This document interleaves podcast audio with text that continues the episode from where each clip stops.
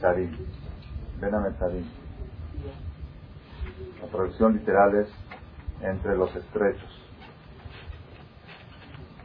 Son tres semanas desde el ayuno de Shiva Asar de Tamuz, del ayuno del 17 de Tamuz, que fue el domingo pasado, hasta el ayuno de Tisha que será dentro de dos domingos. Se les denomina Ben entre los estrechos. Se denomina así porque está escrito en la Megilat de Ja, Corro de Fea y Sigua Ben Todos sus perseguidores, todos los que persiguieron al pueblo de Israel en los tiempos de la destrucción, todos los que persiguieron al pueblo de Israel, los alcanzaron entre los estrechos. ¿Qué quiere decir entre los estrechos? Cuando están persiguiendo a un enemigo y de repente llega un camino donde se juntan dos paredes y ya no tiene escapatoria, eso se llama Ben Ametzarim, entre los estrechos. Entonces dice el Talmud, ¿cuándo es Ben Ametzarim? Ben Ametzarim es entre Shiva Azar de Tamuz y Tisha entre el 17 de Tamuz y Tisha que son días tristes para el pueblo de Israel, son días de no muy buena suerte para el pueblo de Israel. Son días que el Zohar Kadosh dice que son días que el enemigo tiene fuerza de hacerle daño al pueblo de Israel. Tanto que sea un enemigo material, tanto que sea un enemigo de nivel Como todos sabemos que en el cielo existen abogados defensores, en el cielo existe defensores y existe fiscales, acusadores. Entonces en estas fechas los acusadores en el cielo, los acusadores contra el pueblo de Israel tienen más fuerza. Dice el Zohar Kadosh que son tan difíciles y tan duros estas tres semanas, así dice el Zohar, feliz de la persona que se salve de ellos. Ashre Adam Entonces quiere decir la persona debe tener precaución, debe tener cuidado. No son fechas para hacer muy buenos negocios. No son fechas para hacer muy bonitos viajes. Son fechas, aunque lamentablemente tocan siempre en vacaciones, pero Baruch Hashem, Hashem hizo que haya dos meses de vacaciones normalmente, este año no, pues normalmente. Entonces, ¿para qué? Para que uno dice, bueno, tres semanas de descanso de las vacaciones y después, otras tres semanas, hago vacaciones. No son fechas destinadas a alegría. Todos sabemos que no se hacen bodas. Estas tres semanas en ningún templo del mundo se hacen bodas en tres semanas. Por el mismo motivo. El Shulchan dice que en estas tres semanas hay que cuidarse de no castigar a los niños, no pegar a los niños porque pueden hacerle daño. ¿Hasta dónde? Por eso hasta dónde hay que cuidarse. Cosas, detalles pequeños, algunas veces necesita pegar, pues esas tres semanas no castigar a los niños porque hay peligro. Hay peligro. El Shohan trae también, no son cosas de superstición, son cosas que tienen base. Dice que en estas tres semanas hay un, hay un duende que se llama Keter Meriri. Se llama un duende que la Biblia lo menciona en la Perashá del Dino, Keter Meriri. Es un duende, Meriri quiere decir maror, amargo. Un duende que, que causa angustia y que puede hacer daño a la persona y ese duende tiene fuerza desde la cuarta hora del día hasta la décima hora del día. Cuarta hora empieza desde, desde el amanecer, desde el amanecer. Entonces más o menos hicimos la cuenta de las 10 de la mañana a las 4 de la tarde. Dice que la persona no debe, no debe de ir solitario a esas horas, no tiene que estar en lugares solitarios. A aquel que le gusta irse a la marquesa con los niños, en esas horas no es bueno porque en esas horas este, los duendes tienen fuerza de dañar en lugares solitarios o de noche, o bueno, esto no es de noche. A, personas solitarias o lugares solitarios que tener cuidado que no sean estas horas entre las 10 de la mañana y las 4 de la tarde. También dice el Shuhan que está escrito en el Talmud, que los duendes tienen fuerza donde, donde moran entre la sombra y el sol. Entre la sombra y el sol. Donde hay, cuando hay una pared y ves sombra, en la frontera de la sombra y el sol, que no es bueno que la persona camine en esa frontera. Camine o en el sol o en la sombra, pero no caminar un pie de un lado y un pie de otro. Entonces dice Shujado que estas tres, todo el año no hay que cuidarse porque en la ciudad es sabido que no tienen fuerza de hacer daño. Pero estas tres semanas que son más peligrosas, también hay que tener cuidado de no caminar entre la sombra y el sol. Nada más lo menciono esto como, como introducción a la plática de hoy, que es que estas tres semanas son tres semanas difíciles, son tres semanas duras, tres semanas peligrosas, que hay que tener cuidado en ellas de no hacer viajes muy largos, hacer, tratar de evitar. Si, no, hay mucha necesidad, es otra cosa. ¿Qué pasó en estas tres semanas? ¿Qué sucedió? Pues todos saben, se estudió Betamidash. Pero la Mishnah Ta'anit nos cuenta lo siguiente. Dice, de Shiva de Tamuz, el día 17 de Tamuz, sucedieron cinco tragedias en el pueblo de Israel. Cinco tragedias. La primera, ¿cuál fue? En orden cronológico. Muy bien. Se rompieron las tablas de la ley. Mishtabru Alujot. Esa fue la primera que sucedió en Shivat de Tamuz. ¿Por qué se rompieron las tablas de la ley? Por el pecado del becerro.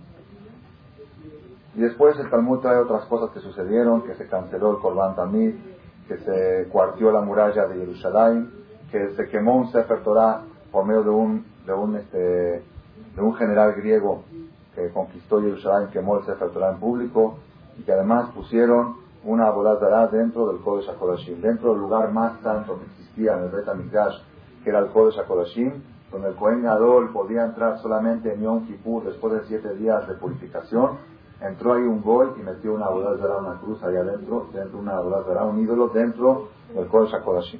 Cinco cosas, cinco calamidades sucedieron en esta fecha de Shiva Betamuz.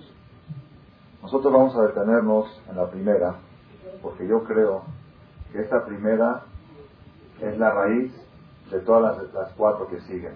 Esta primera tragedia que sucedió es la raíz. ¿Cuál es la primera tragedia? Nishtabru alujot. Se rompieron las tablas de la ley. ¿Por quién rompió las tablas de la ley? ¿Quién rompió las tablas de la ley? Moshe Rabbeinu. No,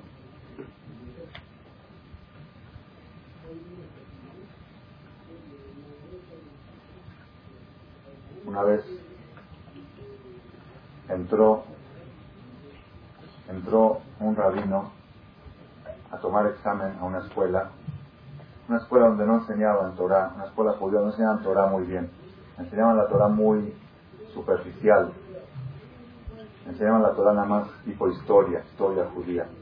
Entonces trajeron a un rabino grande para que dé bendición, dijeron que entra a las quitot, entra a dar bendición a los. Entonces entró una quita, niños de 9, 10 años, y dijo, ¿quién rompió las tablas de la ley? Todos dijeron, yo no, yo no, yo. Entonces fue con el director y le dice, ¿cómo es posible que yo entro a una quita y pregunto quién rompió los lujot y todos dicen yo no, yo no? Dice el director, pues ¿qué quiere si de veras no la rompieron? ¿Cómo usted puede sospechar de ellos? Si quiere que digan que sí la rompieron. ¿Quién rompió las tablas de la ley? yo sé que ninguno de ustedes. Moshe Rabbeinu Shabar Pero ¿por qué la rompió?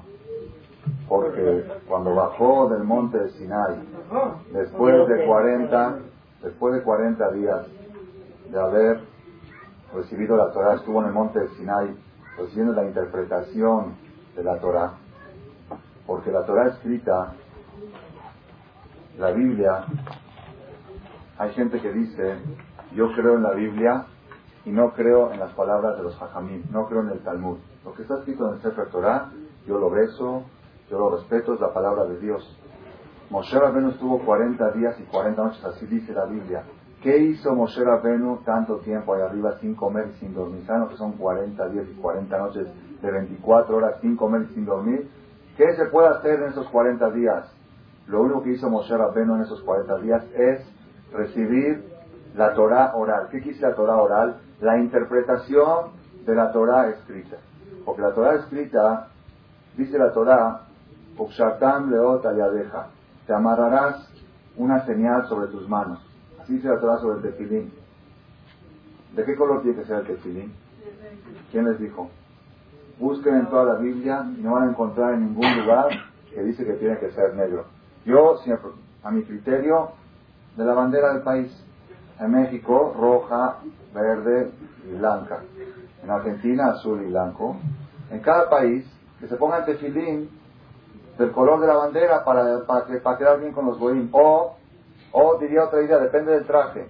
Si tienes traje amarillo, tefilín amarillo, como la corbata, la corbata combina, el tefilín tiene que combinar también. Yo, si fuera mi criterio, que sería padre, tefilín amarillo, traje amarillo, así azul, se ve bien. Sin embargo, ustedes van a dar vueltas por todo el mundo, en todas las comunidades, más religiosas, menos religiosas, reformistas, no reformistas. ¿De qué color es el tefilín? Negro. Pregúntale a todos, ¿quién te dijo que el tefilín es negro? Nadie, en la Biblia no está escrito. El tefilín, ¿qué, qué, qué, qué, qué, qué, este, ¿cómo se llama? ¿qué posición geométrica tiene que tener? ¿Qué tiene que ser? ¿Redondo, cuadrado, ovalado? Yo creo que redondo se veía bonito, cuando, más cuando es el mundial o el campeonato. el tefilín redondo, es más, más del ambiente. Sin embargo, no van a ver en ninguna parte del mundo un tefilín ni rectangular, ni en forma de rombo, ni en forma de hexagonal, ni hexagonal, ni triángulo, tefilín cuadrado. Busquen en toda la Torah dónde dice que el tefilín tiene que ser cuadrado. No dice en ninguna parte. Sin embargo, todos son cuadrados. Ok, ya sabemos que son cuadrados, sabemos que son negros. ¿De qué material tiene que estar hecho el tefilín? ¿Es yo la vida de oro, de plata? Como una joya, diríamos con la señora Rutia, ¿dónde está la señora Rutia? Ya, comprar, ya, llegó? Ya llegó. Ya llegó. A comprar tefilín con la señora Ruti, ¿se imagina? Tefilín de oro, antes del tefilín, así como se va a comprar el, bate antes de, la, antes de la boda, se va a comprar el bate con la, joya, la joyería, comprar el tefilín. Sin embargo, el tefilín, todos sabemos de qué material es. De piel. De piel, de cuero. El tefilín, la cajita negra, lo de adentro negro, es de piel, es piel endurecida. ¿Ok? Ya sabemos que el tefilín es de piel. ¿Ok? ¿Qué tiene que estar escrito dentro del tefilín? No dice la Torah que tiene que estar escrito. Todos sabemos que escrito el Shema y Kadeshli. Ok, ya que está escrito, ¿de qué, cómo, ¿con qué se escribe? ¿Con tinta? ¿Qué color la tinta? Negra. ¿Quién dijo? Ustedes saben que la letra Yud, ¿cuál es la letra más pequeña del abecedario hebreo? La Yud. La letra Yud, para que sea kosher, para que sea válida, tiene cinco restricciones. Y si falta una de las cinco restricciones, no sirve la letra Yud. Cinco restricciones, cinco condiciones la punta de arriba, la punta del costado, la forma del cuerpo de la letra, la punta de abajo, cinco restricciones para que sea kosher. Todo eso, ¿dónde está escrito? No está escrito en ningún, en la Biblia no está escrito. Eso fue lo que Dios le enseñó a Moshe Rabenu 40 días y 40 noches, sin comer y sin dormir, para darle la explicación. Lo que Torah dijo en breve, toda la explicación se la dijo a Moshe Rabenu en el monte de Sinai. Cuando bajó Moshe Rabbeinu después de 40 días, se encuentra con la sorpresa. ¿Cuál es la sorpresa más grande? Fue, fue la tragedia más grande que hubo en la historia. Más grande que en la historia. Usted nada más, a veces la persona oye el pecado del becerro, el becerro de oro, el becerro, y como que se le pasa, pero si se pone uno a meditar unos segundos, se queda impresionado, se queda aterrado. ¿Por qué? Si nosotros nos enteramos que un grupo de jóvenes de nuestra comunidad un domingo se fueron a la iglesia a misa, ¿cómo estaría toda la colonia? ¿Cómo es posible que fueran el grupo de juventud de una TNUA, que se fueron todos el domingo ahí? ¿Hasta dónde llegamos? ¿Hasta dónde bajamos? Hasta ese nivel ya llegamos, estaríamos haciendo un escándalo en toda la colonia. Y si nos enteramos que no un grupo sino todos los grupos juveniles. Y si no son todos los grupos juveniles, y es una comunidad entera, y si no es una comunidad, si de repente se llegan a enterar Barminal, lo que todos los judíos de México, Montes Sinai, Maguen David, eh, todos los judíos de México, el domingo fueron a la iglesia y besaron la, la Shema. Yo creo que haría manifestaciones en Estados Unidos, en todo el mundo, contra los judíos de México. ¿Cómo es posible que se haya hecho algo así? Para ni una comunidad, ni un grupo juvenil, ni todo el pueblo judío incurrieron en qué pecado? En el pecado más grave que existe en toda la Torah. En un pecado que se, hay que entregar la vida para no hacerlo. Es el pecado de idolatría. ¿Y en un pecado de qué? ¿De qué? En un pecado de que ellos oyeron con su oído y vieron con sus ojos que Dios dijo, yo soy Dios. No tengan, no tengan otros No hubo en la historia un ser humano que alcanzó a ver a Dios y lo pudo contar. No hubo. La Torah dice, Kiloir Ani Adam Bajay. No me puede ver un ser humano y seguir viviendo. Todas las personas vemos a Dios el último instante de la vida. Ya no lo podemos contar. Todas Pero hubo en la historia 600.000 familias que vieron a Dios y lo oyeron y lo pudieron contar. Fueron el pueblo de Israel en el monte Sinai. No hubo algo más elevado espiritualmente que esa situación. No, no nos podemos imaginar el nivel espiritual que alcanzó el pueblo judío en la entrega del monte Sinai. ¿Cuánta gente dice, cuántas personas dicen, yo, si a mí Dios se me representaría en vivo y me diría, tú, yo soy Dios, tú debes de comer kosher, 100% yo hubiera comido kosher. Seguro que si hay alguna duda. Pero a mí Dios nunca me lo dijo. Los hajamim dicen, cosas, inventan, aumentan, quitan, ponen. Pero si Dios a mí me lo dice, sin ninguna duda yo lo hago. Y de veras, mucha gente así dice, de veras, si viene Dios ahorita y le dice a uno de ustedes, quien sea, no me refiero a nadie, oye Raquel, no sé si alguien dice a Raquel, oye Raquel, yo, yo soy Dios, me estás viendo, yo soy Dios, pero con, toda con todo el resplandor de Dios, te quiero pedir un favor, quiero que te tapes la cabeza, porque eres una mujer casada y quiero que te tapes la cabeza. Y Dios te lo pide, Dios, Dios. Claro que sí, Diosito, claro que sí, si tú me lo pides lo que tú quieras. No hay duda, mucha gente dijo, si a mí Dios me lo dice, yo lo hago. Pero a mí Dios no me ha dicho nada.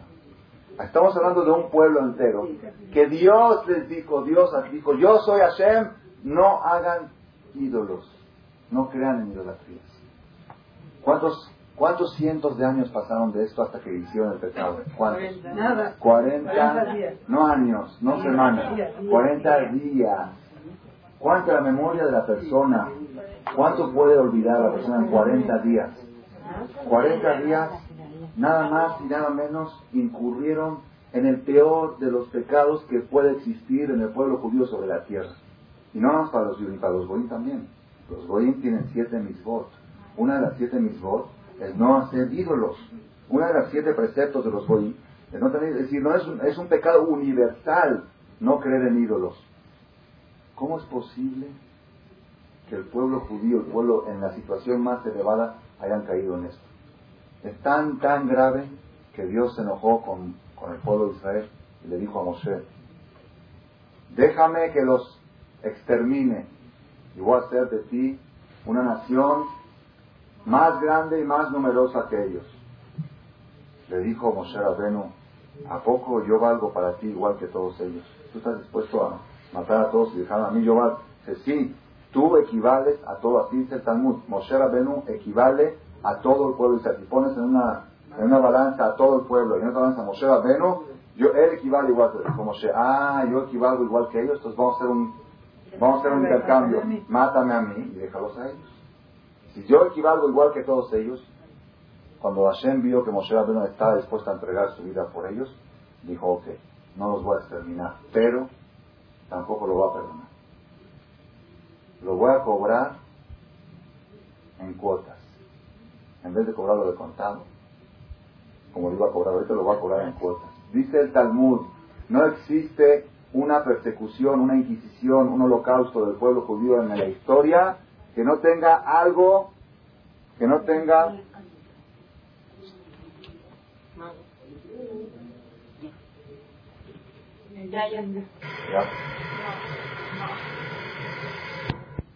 la Inquisición, las persecuciones, la destrucción del primer Betamigdash, la destrucción del segundo Betamigdash, todas las matanzas, las cruzadas, dice el Talmud, Dios se cobra algo del pecado del becerro se cobra en cuotas, en vez de exterminar a todo el pueblo de Israel, que ese fue el castigo que merecía, quedó el castigo, pero lo repartió en tres mil años. En vez de cobrarlo de contado, en vez de cobrarlo de contado cuando hicieron el pecado, dijo Dios, lo voy a cobrar en tres mil años, pero la deuda me la voy a cobrar.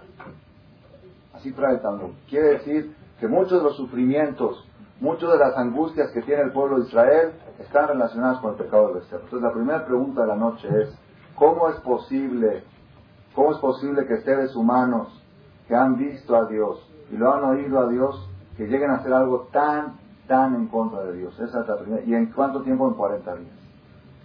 Segunda pregunta, a mí esta pregunta más fuerte, más fuerte. Cuando el Talmud nos dice cuáles fueron las tragedias que sucedieron el día de Shiva de Tamuz, el 17 de Tamuz, que fue el día que bajó Moshe, y una de las tragedias fue que se rompieron las tablas. ¿Y si no se hubieran roto las tablas? ¿No era tragedia? ¿Qué importancia, qué significancia tiene la ruptura de las tablas frente a la gravedad del pecado? Están oyendo la pregunta, es una pregunta muy fuerte. Ok, se rompió las tablas, es una consecuencia. Ya que Moshe vio que hicieron el pecado, rompió las tablas. Ok, esa es la tragedia. Y en todos los rezos que rezamos el día domingo, en ayuno, todos los rezos, este día sucedieron cinco tragedias. Una tragedia fue que se rompieron las tablas, otra se rompieron las tablas, se rompieron... ¿Qué pasó? Les voy a dar un ejemplo para que me entiendan por qué la pregunta es tan dura. Ustedes imagínense una persona, lo aleno, le falleció un ser muy querido, muy querido y falleció joven, lo aleno. Entonces el día que recibió la noticia, le cayó tan dura la noticia, tan dura, que agarró un cristal valioso y lo aventó y lo rompió. Sucede. Al otro año llegó el día del aniversario, entonces fue al templo, le preguntaban, ¿qué estás, ¿qué estás celebrando? Estoy celebrando el día de la ruptura del cristal. ¿Qué estás conmemorando? No, por la que se rompió el cristal, porque se rompió el cristal, ese que... No, estoy conmemorando el aniversario del fallecimiento de un ser muy querido. La ruptura del cristal fue una consecuencia.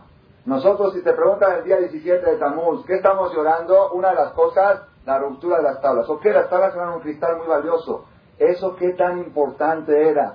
¿Qué tan relevante era frente al hecho del grave pecado que habían hecho? Entonces, ¿por qué el Talmud se expresa de esta manera? Conmemoramos la ruptura de las tablas. La segunda pregunta de la noche. La tercera pregunta ya dijimos varias veces que más vale una buena pregunta que una mala respuesta. Porque de una buena pregunta, lo que dijo un filósofo, el día que dejaré de preguntar, dejaré de existir, eso está escrito en la Torah. Hasta dice Reshit Chochmah El principio de la inteligencia, el principio de la ciencia es el asombro un científico que no tiene el poder de asombrarse, el poder de preguntar, nunca puede llegar a ser un científico. Todos los científicos, Albert Einstein vivió 10 o 15 años con preguntas muy fuertes. Vivía con esas preguntas, no lo dejaban dormir hasta que llegó a las conclusiones que llegó. Y él había llegado a las conclusiones cuando todo el mundo decía que estaba loco, hasta que comprobó que tenía razón. Entonces las preguntas, es muy bueno tener buenas preguntas para, así decía mi maestro, cuando te hacen una buena pregunta, si la respuesta no te convence, mejor quédate con la pregunta. ¿Por qué? Porque algún día vas a encontrar una buena respuesta. Pero ya te contestaron así, te taparon, ya ya no hay pregunta. Mejor tener buenas. Entonces, primera pregunta ya dijimos, ¿cómo es posible que el pueblo de Israel hizo el pecado de cero? Segunda pregunta, ¿por qué los ajamim hablan de la ruptura de las tablas, que es un suceso relativamente insignificante a lo que, a lo que, al pecado del becerro? Tercera pregunta de la noche. ¿Quién fue el hombre más grande que tuvimos en la historia? ¿Quién fue?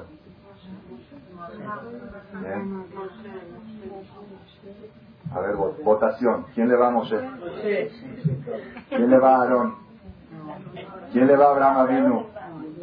¿Quién le va a Jacob? ¿Quién le va a Maimónides? ¿Quiénes somos nosotros para calificar? Nosotros vamos a decir. Nosotros vamos a decir. ¿Quién fue el más grande? Nosotros, nosotros no somos quien para decir quién es más grande, pero el único que puede decir quién es el hombre más grande en la historia, el único es Dios, es Hashem. En la Torah está escrito, terminando la Torah, de lo Kam Navi o de Israel que Moshe. No hubo un profeta más grande en Israel como Moshe. No hubo y no habrá en la historia como Moshe. Ah, ya, si Dios lo dice, él sí. Él sí puede decirlo. ¿Quién fue el hombre más, ya, conclusión, ahorita para que ya no haya discusión. ¿Quién fue el hombre más grande que tuvo, que tuvimos en la historia? ¿Quién fue? Moshe Rabbeinu. Hubo un hombre que fue igual que Moshe Rabbeinu. Un hombre que sí puede competir contra Moshe Rabbeinu. ¿Quién es? Bilam Arashá. Así dice, así, Bilam Arashá. Hubo un goy, hubo un goy en la historia que tenía el mismo nivel de profecía que Moshe Rabbeinu. Tenía comunicación con el Creador en una distancia cercana a la misma distancia que Moshe. Todos los profetas tenían comunicación con el Creador, pero aún a cierta distancia. Moshe Rabbeinu tenía una comunicación más directa, con menos velos. Hubo un goy en la historia que tuvo el nivel de profecía de Moshe Rabbeinu. ¿Quién fue? Bil'am Arashah. Bil'am el maldito. Bil'am el malvado. Yo ya, ya entendí que hubo una contradicción, ¿verdad? Moshe Rabbeinu decimos Moshe Atzadik y este Bil'am, los dos están en el mismo nivel. Dice el Talmud Dice el Talmud, ¿por qué Dios les dio a los Goim un profeta del nivel de Moshe Rabbeinu? ¿Por qué? Para que no digan los Goim, cuando vengan Mashiach, y Dios diga, este es mi pueblo elegido, les voy a dar el pago por todo lo que han cuidado la Torah, por todo el esfuerzo que han hecho durante las persecuciones, durante el exilio, durante la diáspora para conservar el judaísmo, les voy a dar su pago. Que no digan los Goim, si nosotros tuviéramos un profeta del nivel de Moshe Rabbeinu, también hubiéramos recibido a también hubiéramos sido buenas personas. Para que no digan eso, dijo Dios, ahí les voy a dar un profeta del mismo nivel de Moshe Rabbeinu, Bil'am Arasha. Entonces quiere decir que Moshe Rabbeinu sí tiene un competidor. ¿Quién fue su competidor en el nivel de profecía? Bil'am Arasha. Ah, la Torah dice que no hubo. La Torah dice, y no hubo Velokam Nabiot de Israel que Moshe de Israel que Moshe. En el pueblo de Israel no hubo ni un profeta, ni Jeremías, ni Isaías, ni, ni, ni, ni ni Ezequiel, ni uno de ellos, ni David Amelech, ni Shelomo Amelech, ni Maimonides, ni uno de ellos llegó al nivel de Moshe. Pero en los Boim sí hubo uno que llegó al nivel de Moshe. ¿Quién fue Bilam Rasha? ¿Quién era este Bilam Rasha? ¿Quién era? Dice el Talmud Talmud, el Maser Avot, dice, Kol bo midot todo el que tiene estas tres cualidades, estas tres virtudes, Mitamirav Shel Abraham Avinu, pertenece a los alumnos de Abraham Avinu.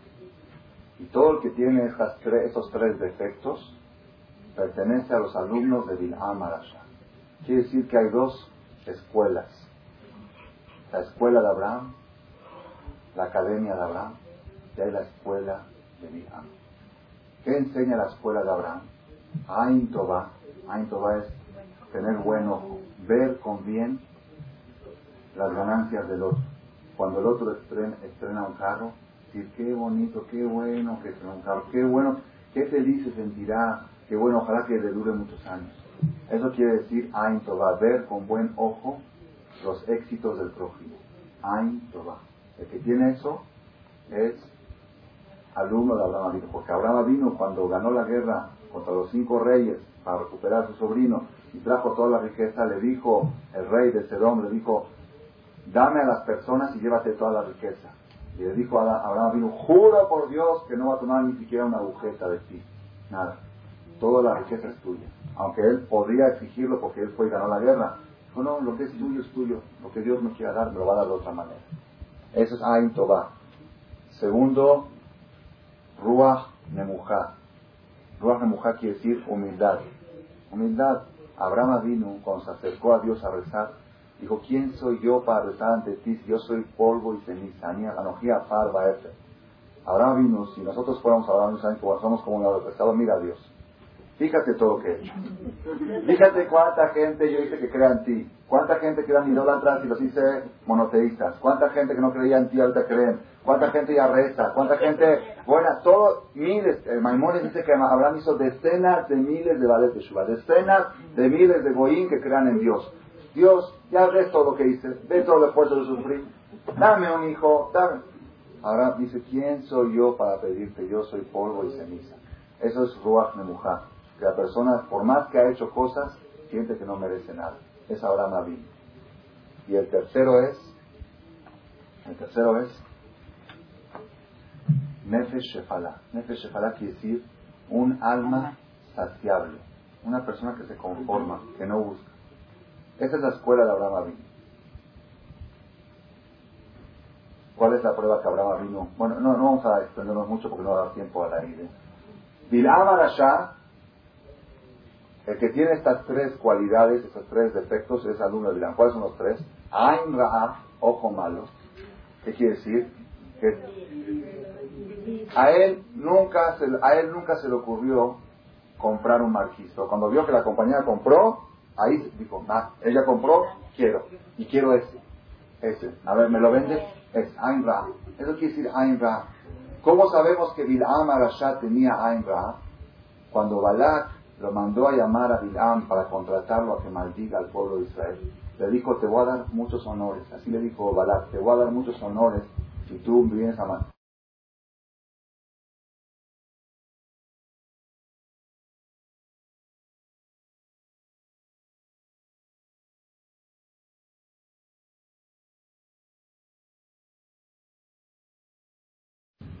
Cuando ya le dijo honores, ya pensó en su palacio, lleno de plata y oro. Entendí Balak me lo ve todo que es pesado. Es, un, es una persona que tiene Ain Ra, que ve lo que tiene el otro y pone los ojos en eso. Ruach Geboah, espíritu alto, tiene la nariz levantada. ¿Por qué? Cuando le mandó Balak los primeros mensajeros para contratarlo, dijo, esperen, voy a ver qué le dice Dios en sueño. Vino Dios en sueño y le dijo, ¿a qué vinieron esta gente? Y se vinieron a contratar para que maldiga al pueblo. dijo, no vayas a maldecirlos, porque este pueblo es un pueblo bendito, y un pueblo bendito no puede caerle en él maldición. Entonces no tiene caso que vayas. Se paró Bilam del sueño, se despertó y les dijo a los enviados de, de Balak, dice Dios que la comitiva que me mandó Balak no es suficiente, respetable, para que yo vaya con ellos. si me hubiera mandado una delegación más demás, quizás sí, pero no son, ustedes no son gente. La Torah dice claramente que Dios le dijo que es un pueblo bendito y no puede decir, pero él dice no, debe de ser porque me mandó gente, no es, no es para mi respeto ir con esta gente. Dice Pasuk Bayosef Od Balak, y aumentó Balak, Sheloach Tarim, mandó ministros, Rabim, Benichvalim, más cantidad y de más nivel. Dijo, si eso es lo que necesita, y van, y así fue que con nosotros sí, Dios le autorizó que vaya. Eso es orgullo. Y tercero, tercero, Nefesh, a esto quería llegar, Nefesh Shefalá.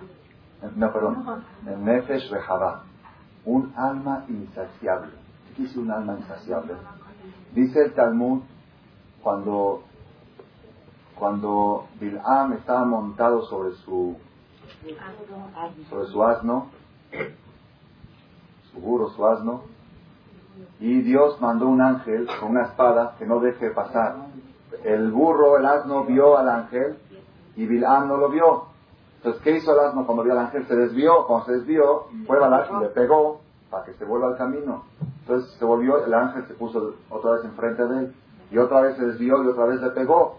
Hasta que la tercera vez el ángel se paró en un lugar donde no había camino para desviarse, ocupó toda la, toda la calle entonces, cuando vio así el asno, le dio miedo del ángel. Entonces, ¿qué hizo el asno? Se apretó contra la pared y le aplastó el pie de Bilam. Cuando Bilam vio eso, le pegó por tercera vez. De repente, Dios, Dios le abrió los ojos de, de y vio al ángel que estaba. No, antes. Dios le abrió la boca del asno y el asno le dijo, el asno le dijo a Bilam, ¿por qué me pegaste? ¿Qué te hice? Que me pegaste tres veces. Le contestó Bil'am, porque te burlaste de mí. Si tuviera yo una espada, te hubiera cortado la cabeza.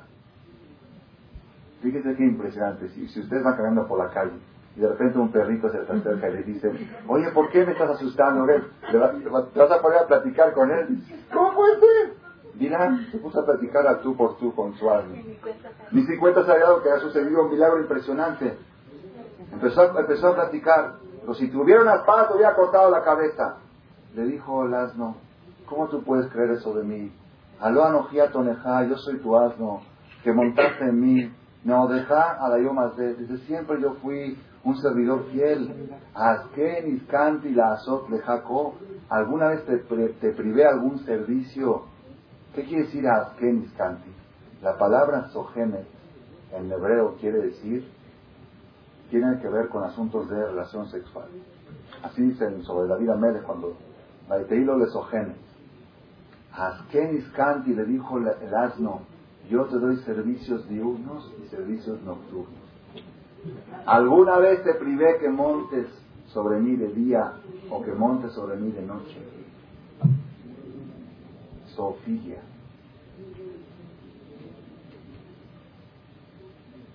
Relaciones sexuales con animales. Así le dijo Lazo. De repente Dios le abrió los ojos a Bilham y vio que estaba el ángel. O sea, ya se dio cuenta por qué le dijo, perdón, es que no sabía que tú estabas. Y el ángel le dijo, ¿por qué le pegaste a tu jardito, tu jardito asno? Por... Dice, no, es que no, yo no te vi. Yo. Ok, al final siguió el camino. No viene al caso. Rabotai es algo impresionante, impresionante. Ustedes pueden creer que una persona del nivel de profecía de Moshe Rabenu, que tiene comunicación directa con el Creador, ¿cómo es posible que llegue a un nivel humano tan bajo? No se puede creer. No se puede creer. Es algo impresionante. Si no fuera porque esto tiene un mensaje escondido, la Torah no lo hubiera contado. Aquí hay un mensaje, un mensaje muy fuerte. Se está dando cuenta que hay una relación entre las preguntas. El pueblo judío vio a Dios y hizo el pecado del becerro. Bilam Arashá tenía profecía constante y relación con su asno. ¿Cómo es posible? ¿Cómo coinciden estas dos cosas? Ya tenemos tercera pregunta de la noche. La cuarta pregunta es si los goim, Dios les mandó un profeta para que ellos no digan, si tuviéramos un profeta como Moshe Rabbeinu, seríamos, seríamos gente de bien, mándanos un profeta. Les mandó para que no tengan los argumentos. Miren que les mandó. Un, un maniático zoofilógico.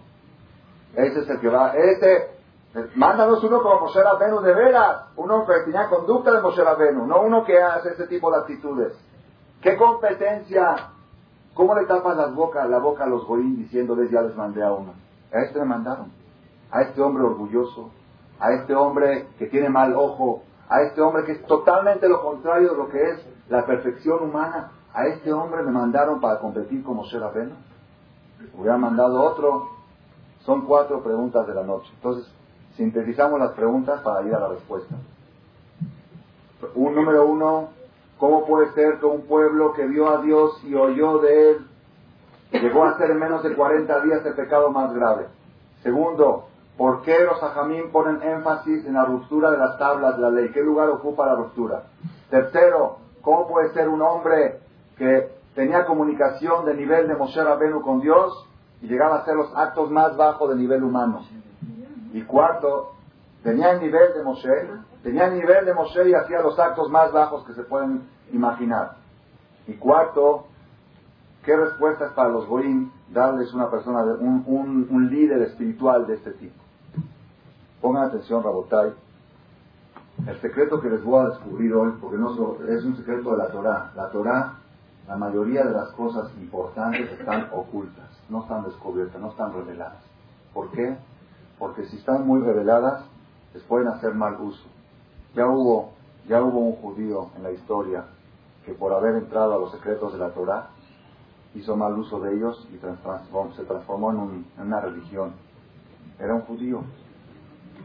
Entonces la Torah, generalmente, por eso la Torah es oral, la Torah principal es oral. La Torah escrita, todos los musulmanes también la Biblia, todos la conocen, todo el mundo la conoce. La Torah oral es propiedad exclusiva del pueblo de Israel. Y aún hoy en día la Torah oral que ya está escrita, no está escrita. Ustedes intenten algún día leer la Torah oral y se les hace en japonés, aunque sepan hebreo. Yo tenía un, alumno en Polanco que sabía, era de Israel, sabía perfecto hebreo, empezó a venir a las clases. Dice, yo no entiendo, dice, yo entro, yo me preparo la hoja antes de que empiece la clase. Llego y tú dices otras cosas que no están escritas. Es otra cosa, todo, todo está escondido entre los renglones. Lo que en lo que no está escrito, ahí está escrito lo más importante. Así hizo Hashem para que no puedan apoderarse de la Torah otras, otras fuerzas negativas. Rabotai, esta noche les voy a decir uno de los secretos que si la persona se lograba en su corazón, puede encontrar la respuesta a decenas o a centenas de preguntas. Pongan atención. Y lo pueden aplicar para la vida real de cada uno. El secreto es el siguiente. Toda cosa que viene regalada, se va a regalar. Y toda cosa que viene con esfuerzo es eterno. Toda cosa, todo objeto o todo valor, tanto que sea material o espiritual, si te vino fácil, es perecedero. Si te vino con conquista y con lucha, nadie en el mundo te lo puede quitar, es eterno. Si las personas supieran este secreto, cambiarían muchos enfoques de la vida. Todas las personas que buscan, ¿viste cuántos regalos me trajeron? Rabotay, pongan atención. Ahorita me quiero enfocar más a nivel espiritual. Y después vamos, lo material, cada quien lo aplique de otra, a su manera. Hay mucha gente que dice, si a mí me nacería, si yo sentiría, si Dios haría que mi corazón se inspire y le nazca respetar Shabbat, pues claro que sí lo respetaría. Rabotai, les voy a decir un secreto muy importante. A este mundo venimos a una cosa. ¿A qué venimos? A luchar y a conquistar. Todo lo que es regalado en el otro mundo. El que quiere vida fácil, después de 120 años la vida es muy fácil. No hay lucha, no hay que conseguir el pan para comer. No nada más eso, no nada más eso. El que quiere vida fácil, pues que le diga a Dios, Dios, hazme un gatito, hazme un perrito. Los, gatitos y los perritos, dice el Talmud, nunca vi un gatito que tiene que abrir una tienda y que tiene que llevar cuentas y que tiene que ver. No, es increíble. Yo me acuerdo, tenía un grupo de alumnos que Estuvieron tres, cuatro, cinco años construyendo un conjunto en Cuernavaca, con esfuerzo, con discusiones, con pleitos, con asuntos, que más gastos, que más... Hasta que pudieron Baruch Hashem estrenarlo, un día me dijeron, Jajam, si quiere ir un fin de semana, no hay nadie, ahora está, está vacío, vaya un fin de semana. Fui un fin de semana, ¿qué veo? Algo más curiosísimo. Un gatito entra a la alberca, se moja los pies, se echa en las cestas, en las reposeras de para tomar un poquito de sol, Dije, ¿cuántos? Sí, de repente llegó el portero, ¡pum! Lo espantó. ¿Qué hizo? Se fue a Se fue a cenar. Rabotay, si, si nosotros viniéramos a este mundo para llevar una vida fácil, una vida regalada, Dios nos hubiera hecho gatito, perrito, conejito, este, ¿qué les gusta más? Venado, al que le gusta mucho la belleza, pavo real.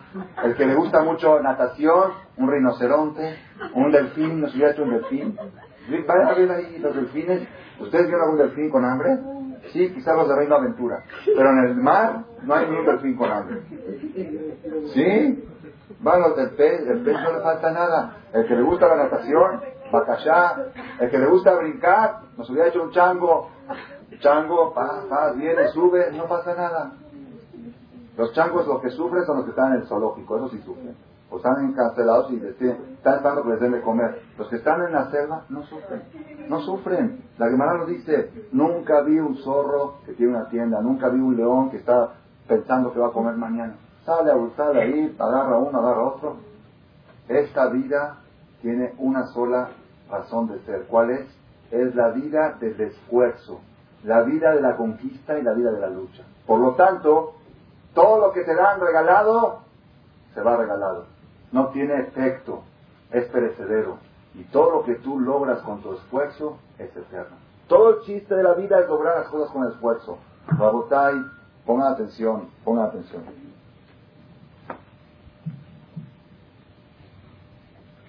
Bilam Arashá tenía el mismo nivel de profecía de Moshe Rabenu, pero no había hecho ningún esfuerzo para obtenerlo.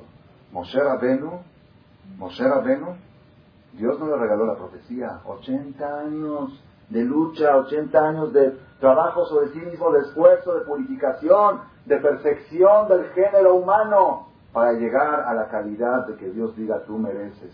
Ahí trae Talmud que cuando Dios vio que Moshe persiguió hasta una, ovejita que se fue al desierto, dijo, si tú te apiadas, Moshe no logró el título de la profecía. Como él lo conquistó, por eso fue eterno, por eso su personalidad quedó eternamente como una personalidad ejemplar para el mundo. Y la Marashá, ¿qué dicen los goyim? Si tú nos hubieras dado un, profeta como Moshe Beno, hubiéramos sido igual. Yo les di un profeta, yo no se los di, ellos lo conquistaron. Él, mismo, Moshe Benu, conquistó su nivel. Rabotai, esa es una cosa impresionante. Toda cosa que te dan regalada, el pueblo judío recibió la inspiración divina más grande de la historia en el monte de Sinai, sin haber hecho ningún esfuerzo para ello. Por eso se llama Matán Torah. ¿Saben qué es Matán Torah? ¿Qué es Matán? La palabra Mataná, ¿qué es Mataná? Regalo. Matán Torah. Dios les regaló la Torah. Dios les regaló las tablas de la ley. Es más, ¿ustedes saben quién fabricó las tablas? Eran fabricación de arriba del cielo. El material, el mismo material, todo. No han ni un esfuerzo, ni siquiera han hecho algo para nada más toma, aquí está. Aquí están las tablas, aquí estoy yo Dios, no, todo te nace, todo está claro, todo está sencillo. Así como vino fácil, la Gemara dice, mientras el rey estaba en su banquete, en su boda, yo le fui infiel. Así dice la Gemara. Arubácala es insólito, es ridículo. Una novia que dentro de su banquete de boda se va con otro hombre. ¿Ustedes han oído alguna vez algo así? Se han oído muchas cosas feísimas. Pero alguien se imagínense ustedes en una boda mixta, un banquete mixto, donde su mujer están bailando, de repente un muchacho bueno la invita a la novia, se ponen a bailar, se vámonos afuera, se ponen a un hotel, regresaron después de tres horas. ¿Qué pasó? No, estaba guapo. nada. Ok, puede suceder lo aleno, en el matrimonio suceden cosas impresionantes, pero debajo del banquete el pueblo judío estaba todavía en el monte de Sinai, no sabían, no habían partido todavía. Todavía estaban en el banquete. Debajo del banquete incurrieron en el pecado de infidelidad con Dios. Nosotros fuimos las esposas. ¿Cómo es posible? ¿Saben cómo es posible la respuesta? Porque esta novia no hizo nada para ganarse a su novio. Ese amor vino gratis, vino regalado, no fue conquistado. Todo lo que viene regalado, todo lo que viene fácil, por eso la Torah por eso la Torah tiene reglas muy especiales cómo se hacen los noviazgos, porque los noviazgos que vienen basados en caricias y en besos y en otras cosas, esos noviazgos es un amor que viene fácil. Amor que viene fácil se destruye fácil. La Torah enseña a los jóvenes, esta mujer no es tuya hasta el día, como cuando tú vas, cuando tú vas a una agencia de, a una agencia, no, a una agencia de coches a comprar un carro, ¿sí? Dices, este carro es muy bueno. ¿Es bueno? Sí, seguro. Quiero probarlo. ¿Qué te dicen? Si usted lo saca de la agencia, baja el 20% de su valor. Es más, ni siquiera lo toque, nada más lo puede ver. Pero quiero saber, aquí están las especificaciones. Aquí dice, tiene esto, tiene el otro. Especificaciones y tocar no. Cuando usted ya pague, cuando usted ya firme su contrato de compra, ahí están las llaves. ¿Verdad o no? Pero ¿cómo puede ser si hace tres años yo fui a comprar un carro y me dijeron, ve, ve por acá y sube? Ah, usted fue a un tianguis. Claro, en tianguis sí te dejan probarlo. En el carro de segunda mano puedes probarlo en la subida, en la bajada, pero cuando quieres comprar cero kilómetros, cuando quieres comprar de agencia, la Torah propone matrimonios de agencia. La Torah no quiere matrimonios de segunda mano. Esa es, esa es la filosofía de la Torah. ¿Pero por qué? ¿Pero por qué es así? No, así es, así es. Para Torah es cero kilómetros del hombre y cero kilómetros de la mujer. O así debe de ser, si no, no, se puede, no se puede, así debe de ser. ¿Por qué? ¿Saben por qué? Porque un amor que se conquista sin contacto físico es un amor que se conquista con esfuerzo. ¿Cómo puedes querer a alguien sin tocarlo? ¿Cómo puedes que te quiera sin acariciarlo y sin besarlo? A fuerza tienes que empezar a pensar, mira qué buena persona que es, mira qué buenas cualidades que tienes, mira que estás conquistando el amor. Ese amor es eterno, ¿por qué? Porque no vino fácil, vino con esfuerzo. Después cuando se casan, toma las llaves, aquí están. Ya es tuya. Haz lo que quieras con él. ¿Y por qué cada uno hizo que les costara trabajo? Porque, el pueblo, es, porque si Dios lo haría, pues, pues ya otra vez sería regalado eso. Si Dios haría que ellos hagan el esfuerzo, eh, está libre albedrío. Pongan atención, Rabotai, pongan atención. Las primeras tablas de la ley, las primeras tablas fueron regaladas. Hasta el material físico, el material, el zafiro, el zafiro, donde estaban escritas fue del cielo. Dios dijo, aquí están las tablas. Esas tablas no duraron más de 40 días. A los 40 días ya estaban hechas pedazos, añicos. Las segundas tablas, ¿cuándo fueron entregadas? El día de Kippur. ¿Qué pasó? 40 días subió Moshe a rezar y el pueblo judío estaba rezando para que Dios los perdone. Luego vino Selijot, vino los Jodes Elul, Selijot, 40 días, rezan el Rahum de Hanun. El día de Kippur bajó Moshe y dijo, aquí están las tablas y esas tablas ya no fueron de Dios. Fueron tablas que Moshe Rabbeinu mismo las fabricó, las escribió. Esas tablas vinieron con esfuerzo, son las tablas que tenemos hasta ahorita. Todo lo que viene con esfuerzo es eterno. Todo lo que viene fácil será fácil. En todos los niveles. Por eso les dije el ejemplo del matrimonio, el ejemplo en la educación de los hijos. ¿Cuántas veces hay gente que dice, ¿a qué escuela vas a mandar a tu hijo? ¿A qué escuela mandas? Primero que todo, a la que tenga mejores camiones, a la que esté más cerca de la casa, a la que tenga aire acondicionado, a la que tenga esto, a la que tenga el otro, que es muy padre y que cueste barata la colegiatura. Son esos los factores más importantes. Del... Oye, y el, una persona me dijo que conoció por primera vez al director de su escuela cuando fue a retirar su hijo Hay gente, oye, ¿tú sabes quién es el director? Pues sí, dicen que es bueno, dicen, dicen. ¿Por qué no dices que el camión dicen que es bueno? No, ahí vas y checas. Rabotay, pongan atención. La persona busca educación fácil. La persona que quiere educar a sus hijos fácil, ¿qué dicen? Yo lo mandé a Maguen David. O por ejemplo, yo, la comunidad, ellos son los responsables, yo los mando allá, perdón, la persona que quiere cosas fáciles, esa educación se pierde fácil. La persona que lucha, la persona que hace esfuerzo, cuando una, una mujer, por ejemplo, tiene una oportunidad, tiene una situación con su marido, que su marido le está fallando, no le está dando suficiente gasto, o le está llegando, llegó un día tarde en la noche y no le avisó, y ahora dice, ahora sí le voy a enseñar y lo voy a educar y lo voy a... Todas esas cosas, Abotay.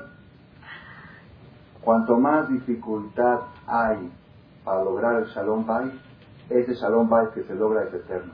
Y cuando el Shalom Bay está, no, está fácil, no hay problema, él me da lo que le pido cuando quiero, todo, todo está bien, todo funciona muy bien, eso es muy peligroso. Pero cuando hubo dificultad, cuando la mujer siente que tengo ahorita sí que no me voy a callar, no me voy a quedar callada, es imposible, no me aguanto.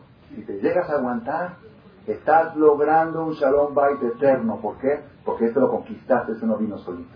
Ese es tuyo. ¿Por qué? Hiciste esfuerzo para, para conservar la armonía en tu matrimonio, te aguantaste algo insoportable. Eso es eterno. Ese logro, esos 10 esos 10 kilos, esos 10 gramos de Shalom Bait son eternos. La persona tiene que buscar el chiste de la vida, es donde hay dificultad. Pues ya estamos contestando las preguntas. ¿Cuál es el error de los Goim? Los Goim dicen, si nos hubieras dado un profeta de Moshe, yo les di un profeta a Moshe, yo les di. Ellos, Moshe Rabenu llegó a ese nivel. Ahí está, les voy si quieren está les doy un Bilam. ¿Qué pasó? Lo que pasó. Si Dios me hubiera presentado, ahí está, me presento. Ahí está, tomen la Torah, tomen todo. En 40 días hicieron el peor de los pecados.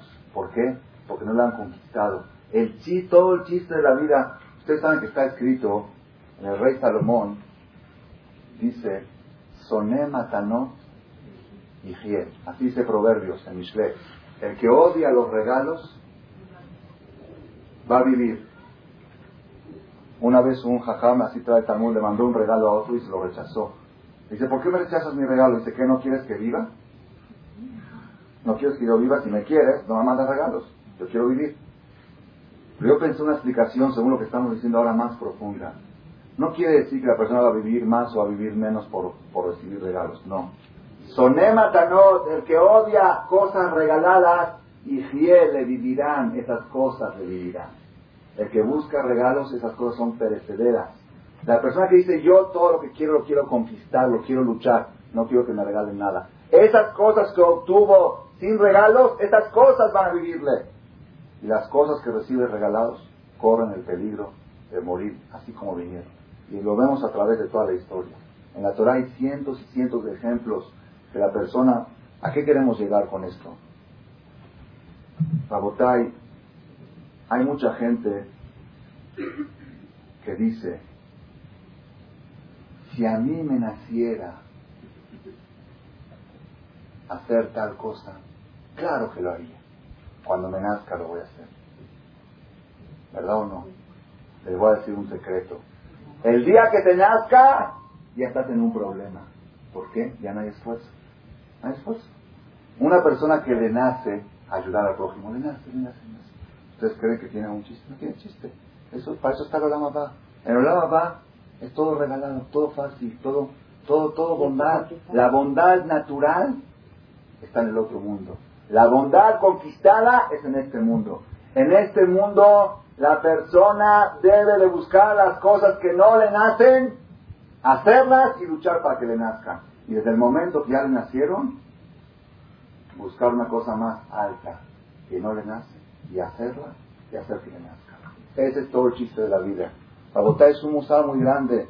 Una vez llegó una persona, llegó una persona, porque de verdad sí hay gente que dice, si yo me inspiraría, si yo, si Dios, si eso, sí, sí, sí, ahí está, el monte de Sinai, ahí está la Torah, ahí está Dios, ahí está yo soy tu Dios, todo lo que quieran, impresionante, la boda del pueblo de Israel con Dios, 40 días, tercero de oro, porque fue regalado, porque esperaron que le nazca, porque no buscaron la lucha, el esfuerzo. Una vez llegó una persona con un, es una, así lo cuentan, no sé si fue verídico, pero pudo, haber sucedido. Llegó una persona con un el Rab Stipe, Rab Yaakov Kanievski, y estaba desesperado. Por favor, Rabino, denme una bendición. ¿Qué quieres? Quiero que me nazca un hijo. No me nace un hijo. Quiero que me nazca un hijo. No me nace un hijo. Y pide y pide y reza. Por favor. Dijo, ok, Hashem Yazo, que Dios te bendiga. No. No me voy de aquí hasta que me prometa que me van a hacer un hijo. Si yo no prometo, ¿yo quién soy para prometer? Yo no te puedo rezar, te puedo... No, me va a prometer. No me muevo de aquí. Tanto que insistió, insistió, insistió. El Ham dijo, ok, ya para quitármelo de encima, ni modo, lo voy a prometer. Dijo, ok, dame tu nombre. ¿Cómo te llamas? Dijo, pero Ben, Ben Shimon. Okay. ¿Cómo se llama tu esposa? No estoy casado.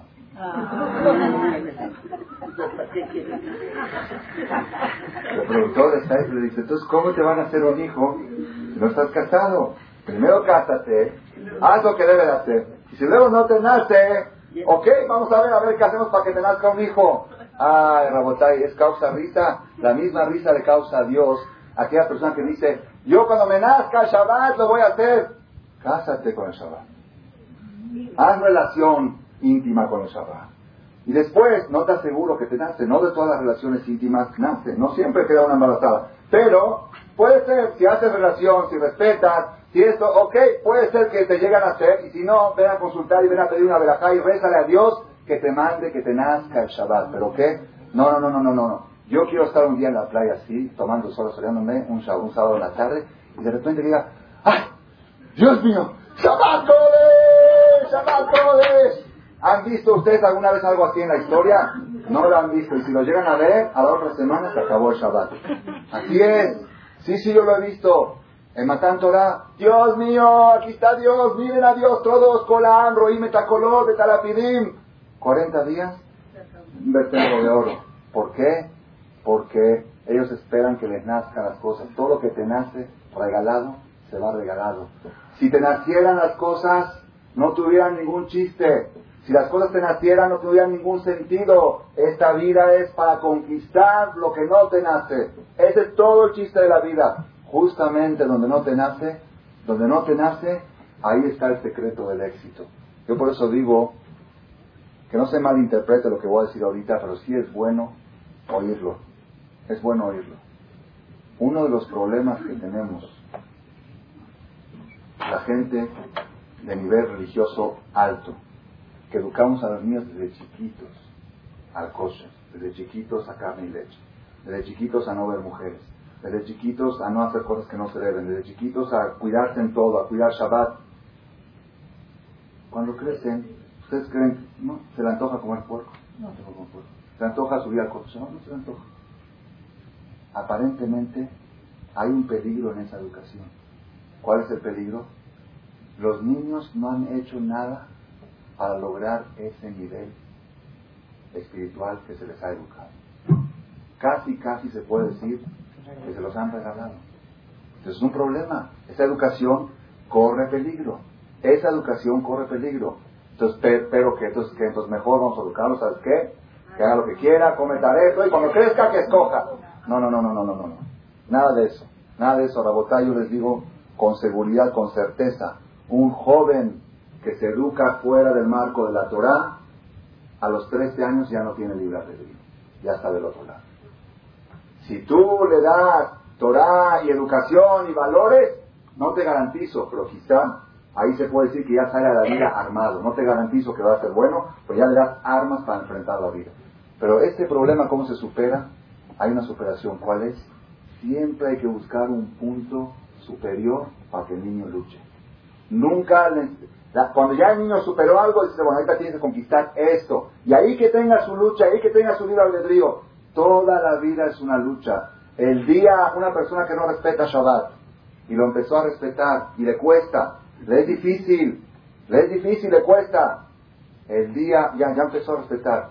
De repente, ah, ya le nació Shabbat, ya hubo relación, se casó, tuvo relación íntima, embarazo, nació Shabbat. Ah, qué rico Shabbat, qué rico Shabbat, ya no tiene chiste, busca algo que no tiene. Ya, ya, ya, el Shabbat ya está conquistado, ya está, ya está en tus bolsas. Ahorita el sentido de la vida ahorita es buscar algo que no te nace, luchar por él y que te nace. Cuando ya te nació eso, busca otra cosa que no te nace. Todo el chiste de la vida radica en lo que no te nace. Cuando tú, así, esa, es la, para la, la frase de la noche de hoy. Si tú quieres que te nazca, haz lo que no te nace. Si tú quieres lograr que te nazcan las cosas, tienes que hacer lo que no te nace. Porque si tú vas a esperar que te inspires por regalo de Dios, esa inspiración así como viene se va. Hay muchas veces gente que asiste a seminarios, seminarios de Torah, bien. En los seminarios traen pruebas impresionantes de la veracidad de la Torah. Ponen, te ponen en evidencia, yo estuve en un seminar para aprender cómo, cómo la exposición, ellos les exponen, así, así le dice el Jajam, dice, les voy a demostrar la existencia de Dios más seguro que tu mamá es tu mamá de tu mamá, puede ser que en la sala de parto se confundió en la sala de, ¿cómo Donde están los niños. Gracias por su atención a este shiur del Rav Malech. Les recordamos que pueden visitar la nueva página de shemtov.org en el internet www.shemtov.org. Actualmente la página cuenta con varias secciones noticias sobre las actividades de Shem Tov a nivel mundial, escuchar o bajar las últimas conferencias del Rav Malek, escuchar o bajar la alhaja del día, imprimir o estudiar desde su computadora la perashá de la semana, estudio diario de Gemara, Daf Yomi en español, sincronizar su iPod con podcast, un manual para crear su propio CD de las conferencias que existen en la red, adquirir libros con entregas internacionales con la metodología del Rav Malech de español, fonética y hebreo simultáneamente, así como ubicar las ciudades en donde se reparten CDs a nivel mundial. Es que la misbot y muchas gracias.